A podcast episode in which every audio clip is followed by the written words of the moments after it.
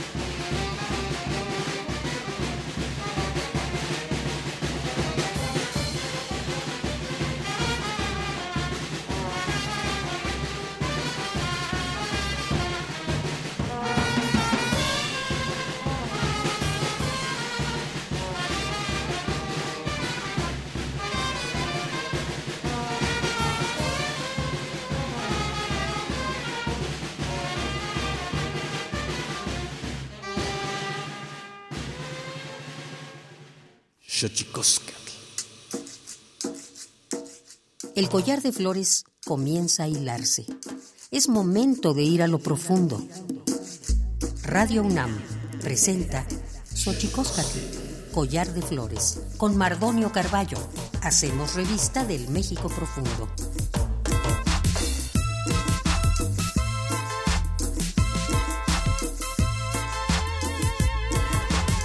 Kenitstoken tatame, guananame, ichpocame, telpocame, oquichpilme, siguapilme, guanoche, tendexcaquín, paniwe, escatepos, y tlamachtiancali, y tocan Universidad Nacional Autónoma de México, Tojantiyolpaquin, Papanama, de Timosanilosen, Pagnito, Chanitocan, Xochicos, Canse, Canse, Tosihuahuampo, y tocan Sosima, Olivera, Guanyá, eh, Motequipanoa, ya Quichigua, Mezcal. Hola, ¿qué tal, señoras y señores, niños, niñas, jóvenes, jóvenes y todos y todas aquellas, aquellos que nos escuchan a través de este invento maravilloso eh, que es la radio, la radio de la Universidad Nacional Autónoma de México. Nosotros muy felices de recibirles aquí en esta casa a la que hemos bautizado con el nombre de Collar de Flores. Hoy estamos muy contentos porque vamos a platicar con una amiga, maestra mezcalera, Sósima Olivera pero antes de que otra cosa suceda, vamos a nuestra sección dedicada a recordarnos lo bien que lo hacemos en veces, pero sobre todo lo mal que lo hemos hecho. Vamos pues con nuestras efemérides en derechos humanos. Tonalámatl o la ignota efeméride.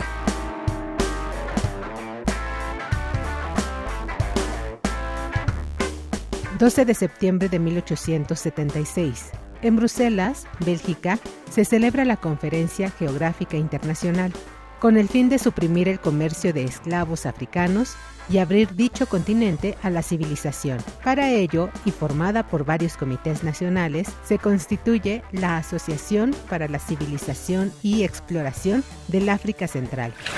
13 de septiembre de 2007, la Asamblea General de la ONU aprueba la Declaración de Derechos de los Pueblos Indígenas, una herramienta crucial en pro de la eliminación de las violaciones de los derechos humanos cometidas contra millones de indígenas en todo el mundo, así como para apoyarlos en su lucha contra la discriminación.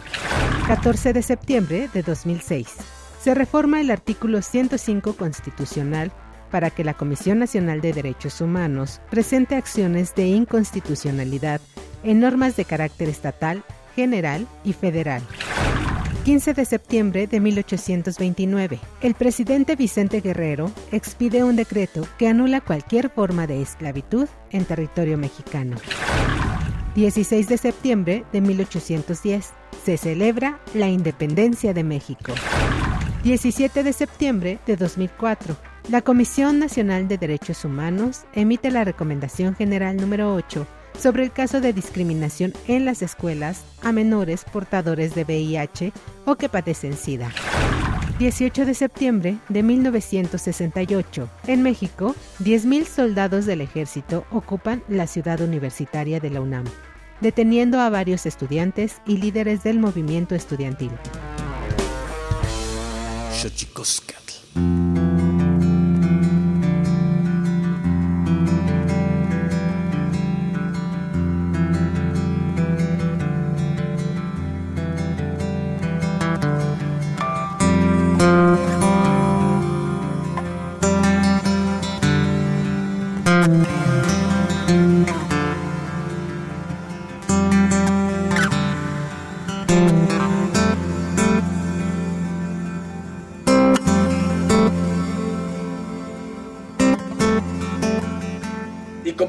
estamos aquí en Xochicosca, el collar de flores, y ese, eh, ese sonido, si es que se logra meter, es el sonido eh, de la campana de la basura, porque eh, estamos haciendo este, esta entrega, grabando esta entrega en vivo en la Ciudad de México, con todas, con todos sus sonidos, con todo su diseño sonoro y que anuncia algún tipo de servicios. Estamos aquí en Xochicosca, el Collar de Flores, Ciudad de México, Radio UNAM 96.1.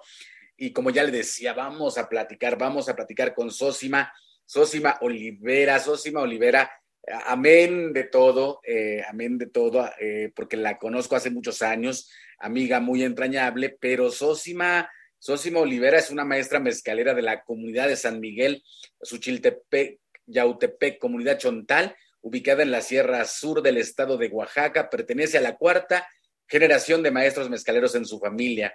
Desde muy temprana edad comenzó a involucrarse en el proceso de producción del mezcal, pasando por todas sus etapas, como ella misma lo menciona, depende de la edad que tenías, era lo que te tocaba, desde arrear la mula hasta probar los guarapes o cuidar el fuego de las ollas, que es como se forma un maestro mezcalero, es productora y promotora de la cooperativa de mezcaleros Chontales, Tres Colibrí, Sociedad Civil, y que a la fecha trabaja en dos regiones del estado, en la zona Chontal y en San Francisco Sola. Sosima Olivera, un abrazo primero hasta donde estés, porque eres una mujer que viaja mucho, que se mueve mucho en esto eh, que haces, que maravilla es la de la promoción, no solo la manufactura, sino la promoción del mezcal. Sosima Olivera, buen día. Buenos días, Mardonio, desde aquí de Tlaquepaque de Guadalajara. Mandamos un abrazo, un saludo cordial a todo el auditorio que nos, escucha y bueno, pues que, gracias por la invitación para hablar de mezcales tradicionales.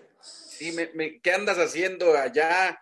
Pues fíjate que hay un congreso de, artesanos y de bebidas aquí, entonces andamos como probando aquí qué, hay en, esta, en este estado vecino.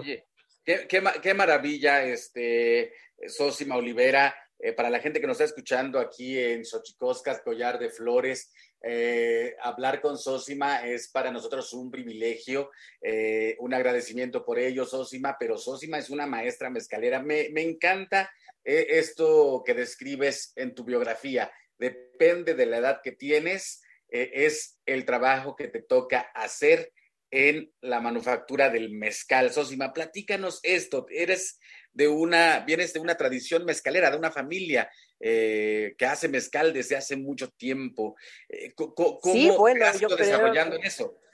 Sí, yo creo que pues de, herencia de las abuelas, de mi mamá, de, de, todas las mujeres que de alguna manera han estado alrededor enseñándome, guiándome, eh, pues me ha tocado aprender y me ha tocado representar esta bebida muy dignamente en, todo el estado, en todo el país, ¿no? Sin duda, eh, sin duda, Sosima, pero algo que decías y que me encanta es desde niña estás involucrada en esto, porque tu familia es mezcalera, mezcalera, mezcalera. Platícanos esto que decías eh, de, trabajar desde muy pequeña eh, según la edad que tienes. Sí, bueno, eh, yo creo que uno ya nace con esa energía y con esa necesidad de, oler el mezcal, lo que te decía en algún momento, cuando uno nace, desde que estás en la panza de tu mamá, a tu mamá le dan una dosis de, mezcal para que salgas tú. Entonces, desde ahí ya está la, relación. Uno, lo, uno nace y lo mama todo el tiempo. Y cuando ya tienes fuerzas, pues ya te toca ahí este, atizar la olla, te toca arriar la mula, te toca llevar el agua para la gente que está eh, cortando el maguey. Entonces, de repente ese trabajo ni se cuestiona, solamente se va aprendiendo, se va mamando, se va eh, oliendo, ¿no? Entonces, así me tocó a mí esa experiencia de, de crecer, de crecer y nacer con el mezcal, esta bebida que sin duda a estas alturas de la vida, pues ha cambiado sus diferentes eh, presentaciones y conceptos y todo, pero yo creo que como yo hay muchas mujeres y varones que nacimos con esta bebida y por lo tanto estamos insistiendo en que se debe de eh, realmente eh, tomar con, calma, tomar con sabiduría esta bebida que sin duda nos identifica como mexicanos. Es una de las bebidas, yo creo, más, más antiguas o muy ricas, ¿no? En todo el mundo, ya lo, empieza la gente de alguna manera a reconocer, pero sobre todo nosotros, nuestra insistencia de que se reconozca, nuestra insistencia de reconocerlos nosotros mismos, yo creo que ahí está su valor espiritual. Sosima, eh, Sosima Olivera, platicando con ella aquí en Xochicosca, el collar de flores, 96.1 de Radio UNAM. Yo quisiera eh, justo eh, indagar un poquito en esto que estás planteando. Justamente eh, hemos dedicado las dos últimas semanas, una a hablar del maíz y una a hablar del cacao. En este momento queremos hablar del mezcal porque es septiembre y en septiembre siempre hay una suerte de reivindicación de lo nacional yo, te preguntaría, Sosima, ¿por qué reivindicar el mezcal y cómo vencer los prejuicios eh, en tanto bebida alcohólica? ¿Por qué colocarlo dentro de, una suerte eh, de los que degustamos el mezcal, no solo como bebida, sino como cultura? ¿Por qué reivindicar al mezcal como cultura? Bueno, justamente hace unos días que estaba en el terreno y veía la tierra y veía eh, la vida allí en la tierra junto con los magueyes creciendo, los chapulines, las mariposas, los colibríes, los hongos. Y decía que, que realmente para mí eso me daba tanto orgullo y para mí eso era ser oaxaqueña mexicana, cuidar la tierra, la tierra, nuestra madre tierra que nos da eh, alimento, nos da comida, nos da bebida. Entonces, yo creo que como mexicanos, como oaxaqueños, había que replantearse realmente qué esta mexicanidad, ¿no? ¿Qué, qué es? ¿Qué es ser? Y yo creo que sin duda es cuidar la vida, es cuidar la tierra y todo lo que, lo que de ahí sale, el cacao, el maíz, la calabaza, el chile, cómo cuidamos la tierra. Y eso yo creo que es un un cuestionamiento que, todos nos debemos hacer como seres humanos, varones y mujeres, independientemente de lo que nos dediquemos. O sea, cuánto hemos eh, eh, de alguna manera contaminando, agredido a nuestra madre tierra.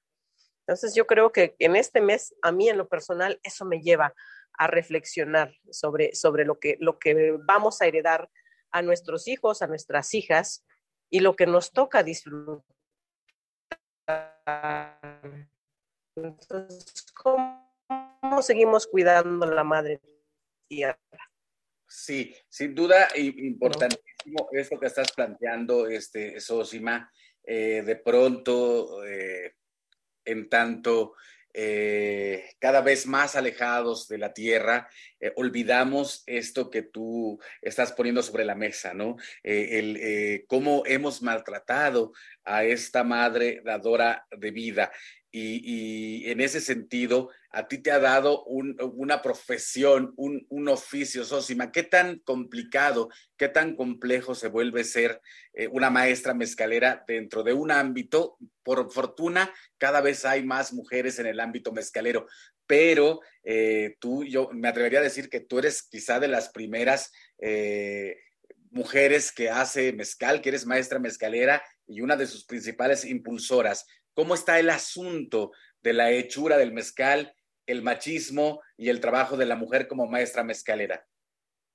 Yo creo que ha sido un reto, un reto de vida, un reto eh, en todos los aspectos, porque en general, o sea, cuando uno está en el palenque, los varones llegan desde eso elemental de la vida cotidiana, ¿no? Porque de repente vemos otras cosas, pero en la cotidiana no, no nos damos cuenta que pasan estas cosas, que llega la gente y nos dice, en realidad tú haces mezcal, así como te está viendo que estás haciendo, que estás allí atizando la olla, que estás cargando las ollas, eh, el mosto fermentado y todavía llegan y te preguntan, ¿en serio haces mezcal? Yo ahora ya me río, ¿no? Yo digo, este, pues pruébele mejor, ¿no? Entonces, todos los días es un, es un cuestionamiento. Cuando yo propongo que no hay que meterle herbicidas, secapasto a la tierra y todo eso, de repente dicen, ni, ni sabe, mujer, hay que echarle fertilizante para que crezca rápido y se pueda, y podamos sacar ganancias, hay que, hay que, porque no podemos pagar, entonces hay que ponerle herbicida, entonces es que ella es mujer, por eso piensa así, ¿no? Entonces, de hecho lo han dicho y lo siguen diciendo pero eh, espero, espero realmente, porque todo eso es hacer mezcal desde la tierra hasta que lo sacas, hasta que destilas el mezcal, hasta que lo traes a vender, ¿no? Todavía cuando uno anda en las grandes ciudades y dicen, ¿a poco sí lo haces? Entonces, realmente ha sido, ha sido un reto, ¿no? Eh, sigue siendo un reto. Yo creo que hasta, hasta el final de, de, esta vida que, que, me toca a mí, siempre va a ser un reto el enfrentarse y el hablar de esta bebida espiritual majestuosa. Sí, es, exacto, Sosiva. Eh, eh, eh, para la gente que nos está escuchando aquí en Xochicosca, el Collar de Flores 96.1 en Radio UNAM, ¿por qué es tan apreciado el mezcal? ¿Cuáles son los, los usos que tiene el mezcal tanto en la vida cotidiana como en el sentido ritual? yo creo que tiene realmente un, en nuestros pueblos, en nuestros pueblos que realmente es donde, donde sale el mezcal y donde eh, pues lo, conocí yo sobre todo, eh, yo creo que tiene una labor espiritual bien interesante, ¿no? Lo que les decía, bueno, eh, desde que cuando uno va a esperar la cosecha, cuando uno va a pedir la lluvia, le pone a la tierra un poco de mezcal con la esperanza de que con eso, ese, ese pedimento con fe, pues haya buena cosecha, buena lluvia, ¿no? Y entonces yo creo que eh, de repente cuando la, gente que está en las grandes ciudades, pues no lo, no lo puede ver así, ¿no? O sea, realmente es una bebida para nosotros que, que, que, nos, lo usamos para hacer ceremonias, de recibir un hijo, de, enterrar a alguien, ¿no? Entonces, esa, esa parte tan, tan compleja que de repente no se puede explicar, pero que la gente que hacemos el mezcal lo sentimos, la gente de los pueblos, eh, sentimos como algo eh, importante que tiene que estar en esos momentos eh, como muy, muy indispensables, ¿no? Entonces, en, en, este, en, este, en, los pueblos, sobre todo en Oaxaca, yo creo que cubre esta función de eh, ser una bebida espiritual. Mm, qué, maravilla pensar en esto, Sosima, porque eh, una, una de las cosas eh, que, a la que te has enfocado mucho tiempo de tu vida es justamente la promoción de, de, esta bebida que me parece eh, de pronto no, no se saca del ámbito etílico, sobre todo ahora que se puso de moda, ¿no, Sosima? sí, sí, sí. Ahora ya eh, todo el mundo quiere tomar mezcal, ¿no? o todo el mundo quiere hacer una marca de mezcal, ¿no? Porque también eh, no podemos dejar de ver esta parte comercial, esta parte, pues que deja grandes ganancias si, si hacen eh, inversiones grandes en la parte económica. Entonces, eh, yo creo que eso de alguna manera está perdiendo un poco el contexto de, de lo que es, porque llegan gentes que no que no ven esto que nosotros, que nos tocó ver o que nosotros nos tocó crecer o nacer, sino su interés es económicamente, no solamente, ¿no? Entonces se pierde, se pierde un poco y se pierden eh, pues como los aromas eh, importantes, los sabores, el contexto del pueblo, de la comunalidad, de, este bien común, ¿no? Se pierde todo eso y entonces solamente es el interés económico. Mm. Pero desgraciadamente eso siempre va a existir, ¿no? Entonces yo creo que lo que nos toca a nosotros es insistir en que el mezcal no es una bebida que, cualquiera puede llegar y, llevarlo al mercado, ¿no? Sino que tiene una historia y un contexto. Pues estamos aquí eh, platicando con Sosima eh, Olivera, eh, maestra mezcalera, promotora del mezcal, y yo creo que una férrea promotora del mezcal, la hemos conocido hace mucho tiempo, por fortuna también tengo el honor de contar con su amistad. ella tiene una, una, una marca de mezcales que vamos a platicar ahorita, pero antes de que otra cosa suceda, vamos pues con nuestra sección dedicada a develar los secretos de los idiomas, porque los idiomas tienen sus secretos. Tlachtolcuepa. El Instituto Nacional de Lenguas Indígenas presenta Tlachtolcuepa, o la palabra de la semana.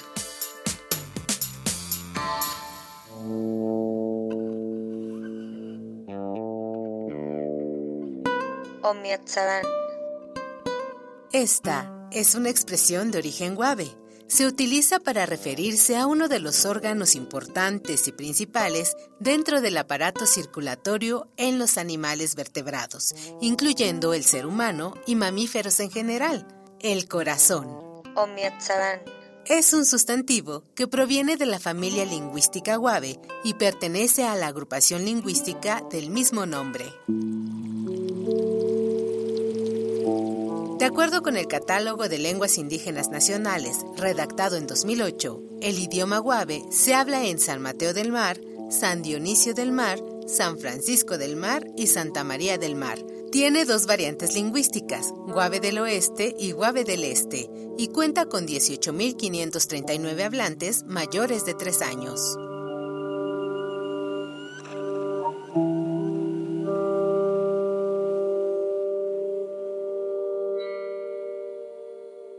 Sjøtjikoskall.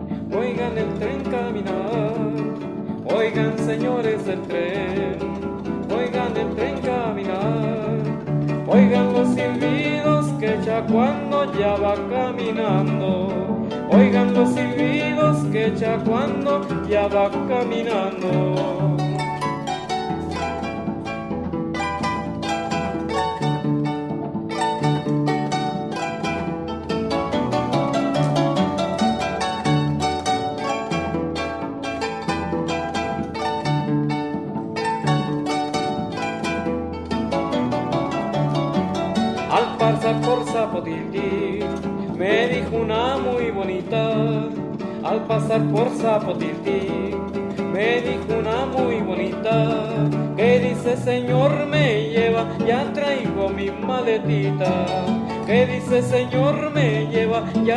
porque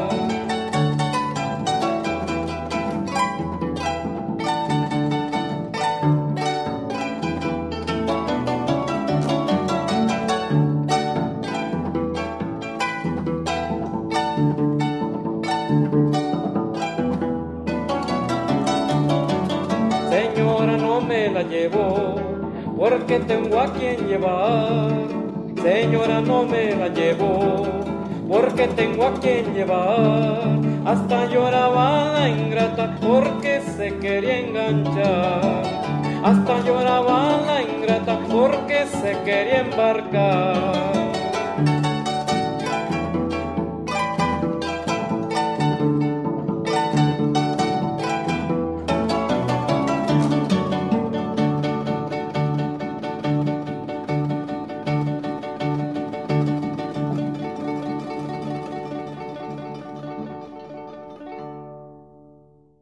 Pluriversos PUIC, un mundo culturalmente diverso.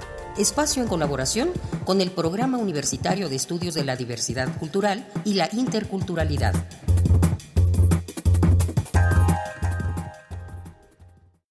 En el Perú la ley de consulta es un saludo a la bandera porque solamente es entrar a consultar para dialogar y, y, negociar. Y esto es lo que no queremos nosotros cuando una actividad va a afectar gravemente a la población y al medio ambiente donde vivimos nosotros. En nuestro país, varios pueblos originarios ya practican un autogobierno basado en usos y costumbres. Con estas experiencias nacionales, México ha sido parte de un intercambio internacional de conocimientos con otras comunidades que de igual forma ejercen el derecho a la libre determinación.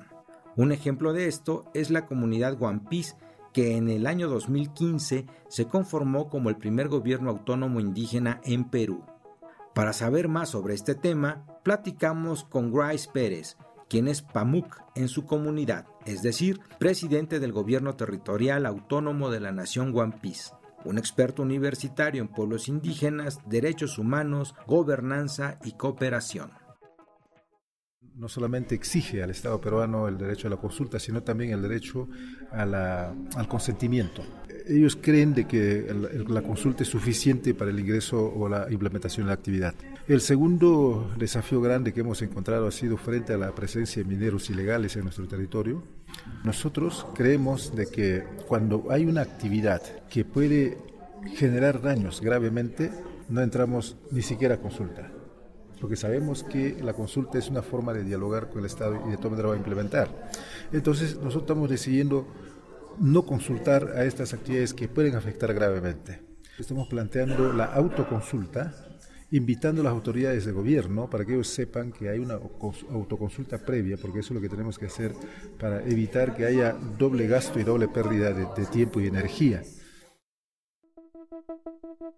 Como PAMUC una de las tareas principales es defender la zona amazónica, uno de los pulmones más importantes del planeta. Esta defensa, para Grace Pérez, conlleva evitar la contaminación por actividades extractivas que dañan no solo a su territorio, sino a la humanidad en su conjunto, pues también es parte de sus cosmovisiones ancestrales. Con ese sistema de gobierno propio hemos podido mantener estos bosques durante miles de años. Ese, ese sistema de, gobierno propio tenían sus propios sistemas de educación, de agricultura y de salud, pero tenían un principio fundamental que era el de respeto y cuidado a la naturaleza. Sin embargo, cuando vemos los sistemas de gobiernos a nivel del mundo, vemos que son sistemas neoliberales de destrucción a la naturaleza, con el propósito de, de buscar recursos, presupuesto para el Estado, para combatir la pobreza, pero destruyendo la naturaleza. En su más reciente visita a México, Grace Pérez expuso los elementos fundamentales de la autonomía del pueblo Piece y cuáles han sido las cuestiones claves, los avances y desafíos que ésta ha tenido. ¿Y tú, qué comunidad autónoma conoces en México?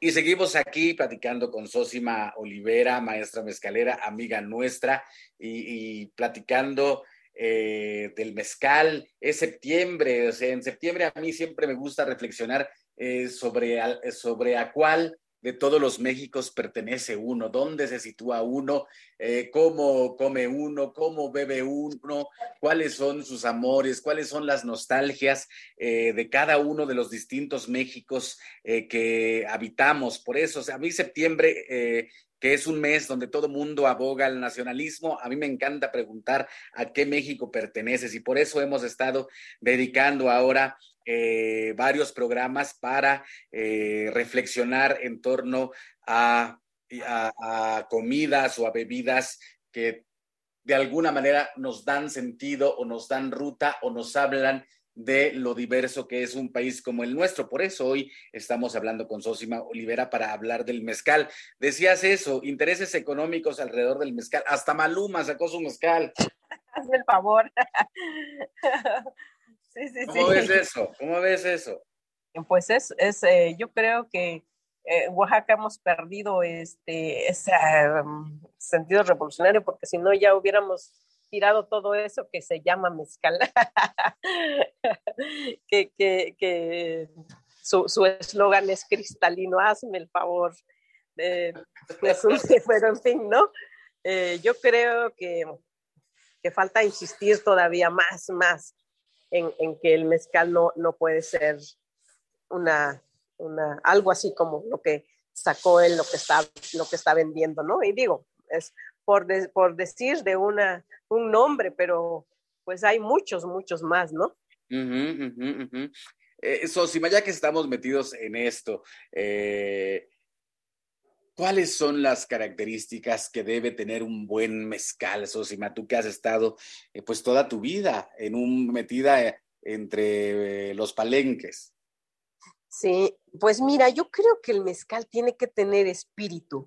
Cuando a mí me invitan un, mezcal, entre comillas, que, eh, no tiene identidad, o sea, lo pruebas y dices, ¿y este de dónde es? ¿No? O sea, no, no te lleva a ningún lugar, sino simplemente es una bebida alcohólica. Yo creo que ahí la diferencia entre los mezcales tradicionales de alguna región. Cuando tú vas a Oaxaca y dices, quiero un mezcal de Miahuatlán o de esa zona de sus pueblos alrededores, vas a entender que tiene unas características bien, bien eh, acentuadas, que es un sabor, que son los cuiches, los madres cuiches, todos esos magueyes, y, tienen eh, el sabor de la región, ¿no? Entonces, esos sabores regionales yo creo que los tenemos que identificar bien. Si vas a, a, a Sola de Vega, si vas a la Mixteca. Cada región tiene sus sabores y entonces yo creo que es lo que nos ha faltado a la gente en general de probar los aromas y sabores regionales. No es lo mismo un café de Veracruz que un café de Chiapas, ¿no? Tú que, a ti que te gusta el café. Entonces, cuando uno dice, a ver, llegas a una cafetería y dices, quiero un café de Veracruz, es porque quieres hacer hay una alianza y tu espíritu le hace falta ese aroma y ese sabor de Veracruz.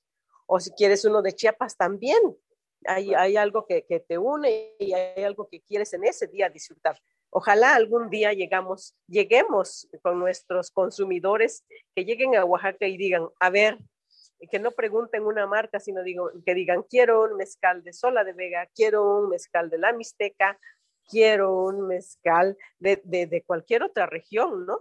Entonces, que la gente ya aprenda a distinguir esos aromas y esos sabores que lo caracteriza cada región. Sí, fíjate, fíjate que, que ahora, eh, el, el, otro día estábamos hablando con respecto del mezcal y, y decían eh, esto de, de, beberlo de avecito, de, decían, dicen ahora, ¿no? Beberlo de avecito, pero eh, ¿cómo, ¿cómo hacer para que nuestro paladar, más allá de los resultados etílicos o embriagantes del mezcal, cómo educar un paladar, Sosima? Yo creo que eso es bien importante. Primero, primero disponerse, porque la gente de repente olvida que tiene una nariz y que tiene una boca por la vida tan rápida que es vivir en las grandes ciudades y, y, y, y el trabajo, ¿no? Entonces, primero tomarse un tiempo y decir, hoy voy a probar un mezcal de esta región, ¿no? Y vas a encontrar que en esa región hay aromas y sabores definidos, ¿no? Sí. Entonces yo creo que es bien importante, pues, eh, primero disponerse, disponerse a que, y con todo este conocimiento, pues, de, de, de entender los aromas y, sal, y sabores de una región en específico, ¿no? Entonces yo, yo cuando empecé como a hacer este ejercicio decía, hoy voy a tomar solo, este mes solo mezcales de la Mixteca, porque quería de alguna manera pues eh, eh, acordarme de esos aromas y esos sabores, porque la leña que usan es diferente, porque la tierra es diferente, hay tierras dulces, tierras saladas, ah, entonces uno va empezando a definir las tierras de los diferentes lugares. Y entonces es un poco hacer ese ejercicio. Aquí eh, no hay otra más que hacer la prueba. Entonces, eh, la, la, la, estar probando mezcales constantemente, entonces nos lleva a, a, a esto, a, a, de alguna manera afinar nuestra nariz y nuestro paladar. Hablábamos de que se puso de moda el mezcal, eh, Sosima. Ahora, eh, antes había una suerte eh, como de ninguneo hacia el mezcal, ¿no? Y de pronto el boom. ¿Cómo este boom atenta eh, contra las eh, especies de, de, maguey, de agave, Sosima? Eh, fíjate que en ese tema, por ejemplo, eh, yo creo que los productores y productoras también tenemos cierta responsabilidad, ¿no? Porque de repente llega alguien y dice, este mm, tepestate tardó 30 años, 40 años en crecer, cuando sabemos que el tepestate promedio tarda 18, 19 años, ¿no? Entonces, eh, un poco primero para subirle el precio y otro poco, pues para, decía por ahí alguien eh, que vendía un este, jabalí, por ejemplo, es, de lo, es un maguey exótico. Y entonces yo me acerqué después y le digo, a ver, este, dentro de tu conocimiento exótico, ¿cómo, cómo lo defines? ¿no? Entonces, de alguna manera nosotros los productores no estamos preparados, ¿no? Para llegar a este mercado tan exigente y siempre con la eh, con esta, eh, este sentido de seguir buscando como lo más exótico, ¿no? Uh -huh. Y entonces, mientras más exótico, pues es más caro, ¿no? Y entonces yo me preguntaba, ¿no? O sea, ¿cuál es nuestro concepto de exótico nosotros, la gente de los pueblos? Y entonces, pues no encontré nada que me definiera. Es un maguey silvestre que crece eh, en, el campo, que es mucho trabajo, que hay que, que, hay que ir a, a, a traerlo con un burro. Y entonces, para mí, lo podría definir como un poco más de trabajo, ¿no? Que nos da más trabajo hacer un maguey silvestre, porque no está en un área donde podemos cortar varios a la vez, sino uno encuentras por acá y otro por hasta allá, y entonces es más trabajo, pero no lo veo como, como exótico, ¿no? Por ejemplo, sino lo veo más trabajo. oye, y, por decir, de estos agaves, como bien lo estás eh, mencionando, de esos agaves, eh, ¿están en riesgo algún tipo de agaves por, por el boom mezcalero? ¿Algún tipo de agave está en peligro? Yo creo que ahorita hay un conocimiento de, la, de las compañeras y compañeros y ya se están haciendo viveros y ya se están, no, si bien no domesticando, pero se está haciendo un manejo, ¿no? De mm. sembrar otra vez en los campos estos magueyes que de alguna manera habían sido silvestres 100%, ahora se está haciendo un manejo de las plantas.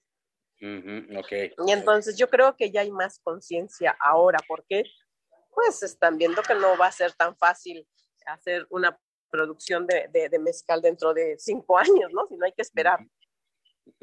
Platícanos, Osima, porque si no se nos va a ir el tiempo y no vamos a hablar de la cooperativa Tres Colibrí. ¿Qué es la cooperativa Tres Colibrí? Mira, pues eh, en este afán de seguir hablando de mezcales y todo eso, eh, hace como 11 años que yo quería en este sueño romántico, que quería que todos trabajáramos y este, hiciéramos la comida y destiláramos nuestro mezcal y sembráramos nuestras plantas y todo eso. Entonces, eh, lo, lo, lo, pensé realmente muy, muy, muy bonito y hicimos esta cooperativa Fane Cancini, mm, esta marca de mezcal Fane Cancini, que, que yo digo marca de mezcal solo por, por ponerle un nombre, porque realmente eh, no deberían de haber marcas, ¿no? Deberían de haber mezcales este, regionales. Pero bueno, eh, hace como 12 años que nos constituimos como cooperativa, donde eh, la idea era trabajar con, con, varios compañeros. Primero era familiar, ahora ha crecido y se ha, eh, de alguna manera, tenemos más compañeros, están los compañeros de Sola de Vega, y se está haciendo de alguna manera más insistentemente este trabajo de sembrar nuestros magueyes, de cuidarnos, de cuidar la tierra. Ese ha sido como un, un, tema muy, muy importante. Pero bueno, la, la, cooperativa mm, pues ha servido para que más gente se una, más gente trabaje y, y, pues ahí estamos. No es fácil trabajar en equipo, no es, no es fácil porque de repente varios eh, otros o los compañeros tienen diferentes eh, pensamientos, pero ahí vamos viendo cómo vamos haciendo la cooperativa. Entonces, más bien la cooperativa la vamos haciendo, ¿no? Según las necesidades de, de, cada uno de los compañeros que estamos. Uh Fanny Cancini es una deidad chontal, si no mal recuerdo. Sí, es un personaje mitológico de la región, el de los héroes míticos de Oaxaca.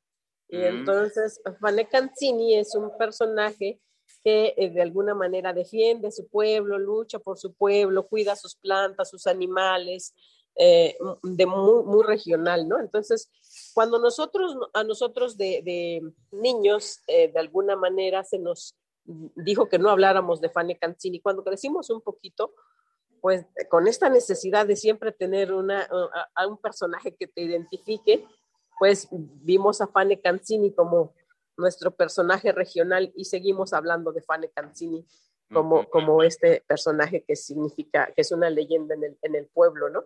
Entonces, eh, por eso, por eso Fane Cancini, que es en, en, en español, es tres colibrí del día 3 del mes colibrí. Ok. Sosima, ¿dónde podemos localizarte para la gente que nos está escuchando aquí? Es septiembre, eh, al, al, mezcal se le debe tomar degustándolo, sabiéndole, como dice Sosima, de dónde viene, quiénes lo producen, etcétera, etcétera. Todo el sentido cultural eh, que, tiene, que tiene esta bebida eh, mexicana y que se ha extendido por un montón de lugares. Nos hace falta tiempo para hablar del mezcal, Sosima, pero, ¿dónde, pero ¿dónde te podemos localizar por si la gente quiere, eh, quiere algún mezcal tuyo, quiere alguna plática tuya, porque también das degustaciones, etcétera, etcétera? ¿Dónde te podemos localizar? Pues mira, estamos en, en, en, Instagram y en el Facebook como Fane Cancini o en el Facebook, Instagram también como Sosima Olivera. Ahí nos pueden contactar y, por supuesto que con gusto nos tomamos un mezcal y los atendemos. Por supuesto que sí, Sosima Olivera, maestra mezcalera eh, de, de, de, la parte de la Chontalpa, allá en Oaxaca. Eh, y nada, decirte que, que nos encanta tu mezcal, que nos encanta tu trabajo, que nos ayudes también que nos ayuda tu trabajo siempre a desentrañar eh, muchos, eh, muchos recovecos laberínticos que tiene esta bebida maravillosa. Creo que nos ayudas a, a develar ciertos, ciertos enigmas en torno al, al mezcal y me encanta que seas una mujer maestra mezcalera, Sosimo. Muchas gracias, Mardonio. Gracias, gracias. Y, y, pues aquí estamos para lo que se ofrezca. Saludos y muchas gracias por tu invitación. No, hombre, te mandamos un abrazo. Es septiembre, hay que reflexionar sobre México, sobre los múltiples Méxicos eh, que habitamos este país. Son múltiples Méxicos. Sosima Olivera, muchas gracias. Nosotros nos vamos con nuestra nuestra sección dedicada a la música. Vámonos con el santísimo mitote.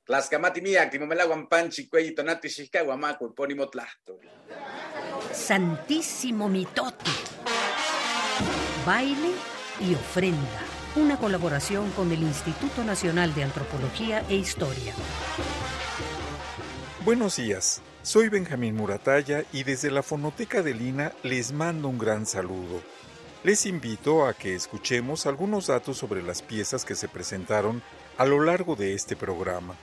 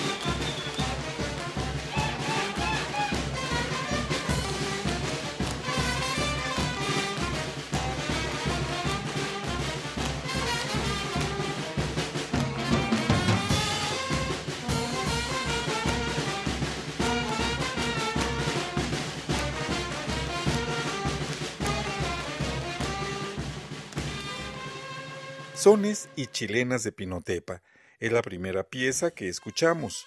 La interpreta la orquesta Los Haces de San Andrés Oaspaltepec, Oaxaca. Lorenzo Martínez en el saxo barítono, José Refugio Aguilar en el saxofón tenor, Enrique de Olmo, saxofón alto, Hermenegildo Hernández en la trompeta y Roberto Juárez en la batería. Una grabación de Irene Vázquez Valle y Felipe Flores Orantes en 1996, con investigación de Irene Vázquez Valle. Se encuentra en el disco Festival Costeño de la Danza.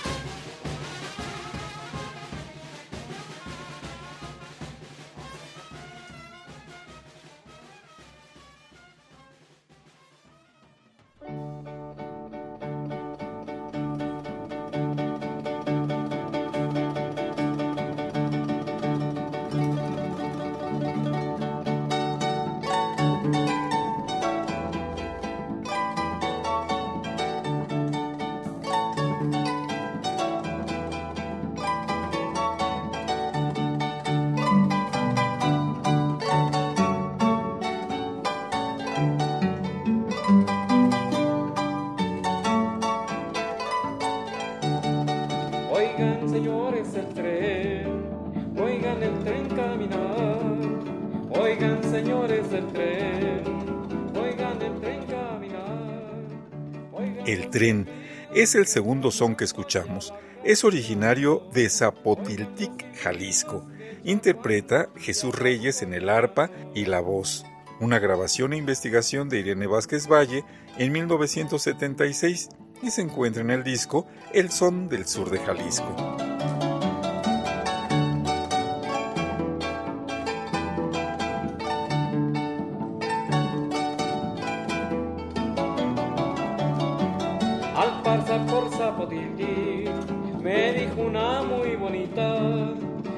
Pasar por Zapotiltic me dijo una muy bonita que dice Señor me lleva. Cerramos el programa con La Chilindrina, canción originaria de la Ciudad de México que interpreta la orquesta y coro de la Casa de la Música Mexicana bajo la dirección del maestro Daniel García Blanco.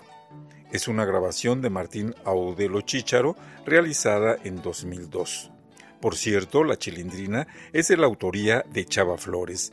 La investigación corrió a cargo de Giapsi Arias. Esta canción se encuentra en el disco Dulcería Mexicana, Arte e Historia. Les invitamos a escuchar los discos mencionados en la página www.mediateca.ina.gov.mx. Y continuamos con el seminario en línea Antropología, Historia, Conservación y Documentación de la Música en México y el Mundo a través de nuestro canal de YouTube Fonoteca INA.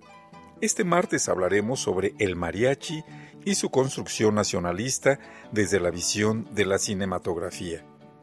Soy Benjamín Murataya. Hasta pronto.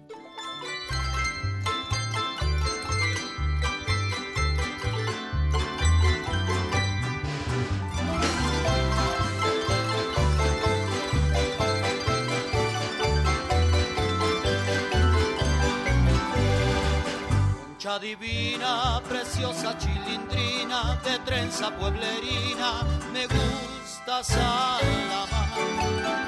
Dame un disque, te siento en boca y lima, chamuco sin harina, bambazo de agua y sal. Otra semana te vi muy campechiana, pero hoy en la mañana, pan que me ibas a dar. Deje esos cuernos para otros polvorones, que solo son picones de novia en un volcán. Si me haces pan de muerto,